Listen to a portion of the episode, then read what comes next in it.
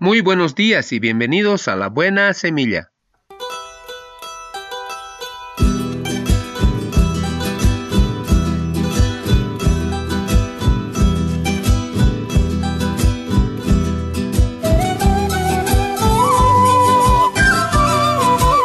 Hola, hola, ¿qué tal? ¿Cómo están? Les saludo con la paz de nuestro amado Señor Jesucristo. Un cordial saludo a toda mi amada iglesia, a todos mis hermanos en Cristo Jesús. Así también a mi amada familia, allá donde se encuentren, que el Señor me los cuide y me los guarde a cada uno de ustedes.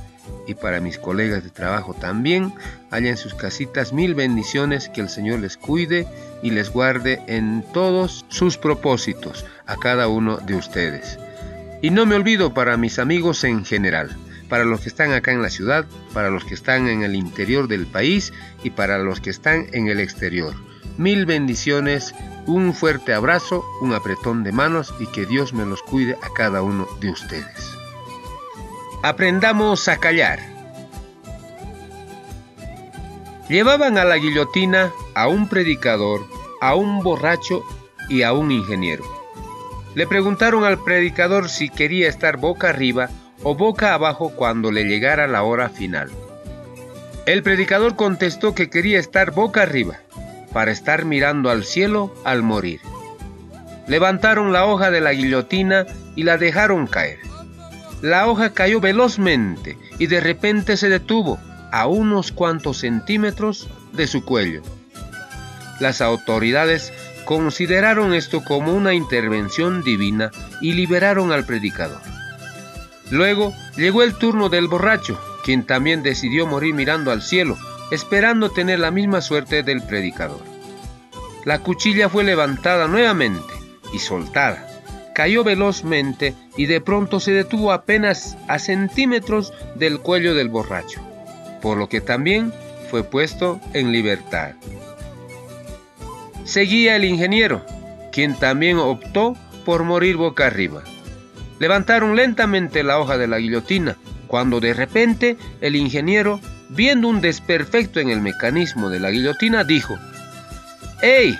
Ya sé, ¿por qué no cae la hoja de la guillotina? Los verdugos arreglaron el mecanismo y el ingeniero fue puesto nuevamente en la guillotina y esta vez funcionó perfectamente. Aun cuando podamos estar ansiosos de compartir con otros lo mucho que sabemos, a veces es mejor no decirlo a veces nos metemos en problemas por decir algo que debimos callar. Palabra de Dios. Amén.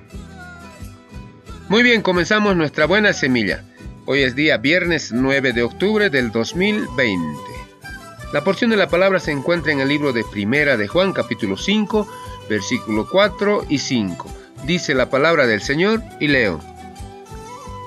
¿Quién es el que vence al mundo, sino el que cree que Jesús es el Hijo de Dios? Primera de Juan, capítulo 5, versículo 4 y 5. La segunda porción de la palabra se encuentra en el libro de Efesios, capítulo 5, versículo 25 y 27. Dice la palabra del Señor y leo. Cristo amó a la iglesia y se entregó a sí mismo por ella, a fin de que fuese santa y sin mancha Efesios capítulo 5, versículo 25 y 27.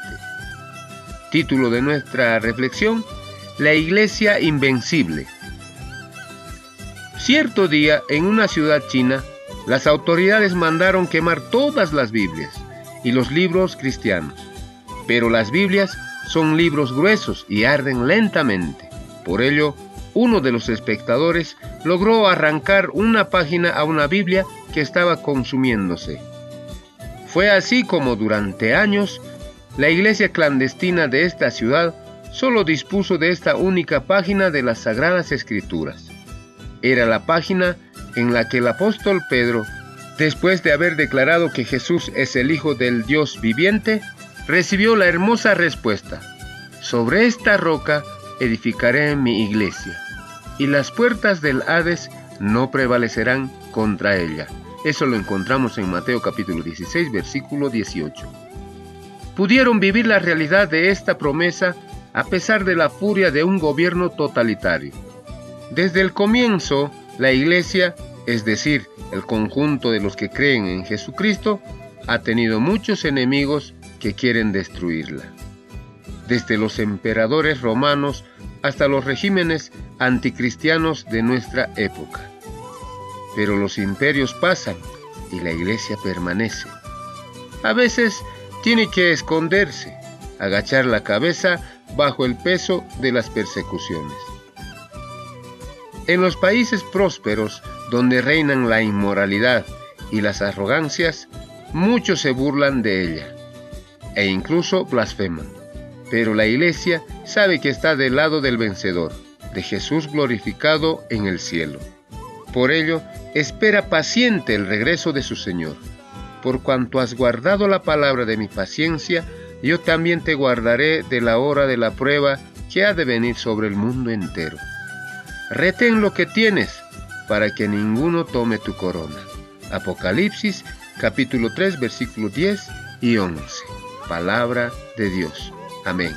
Muy bien, así terminamos hoy nuestra buena semilla. Nos vemos el día de mañana si Dios así lo permite. Hasta pronto.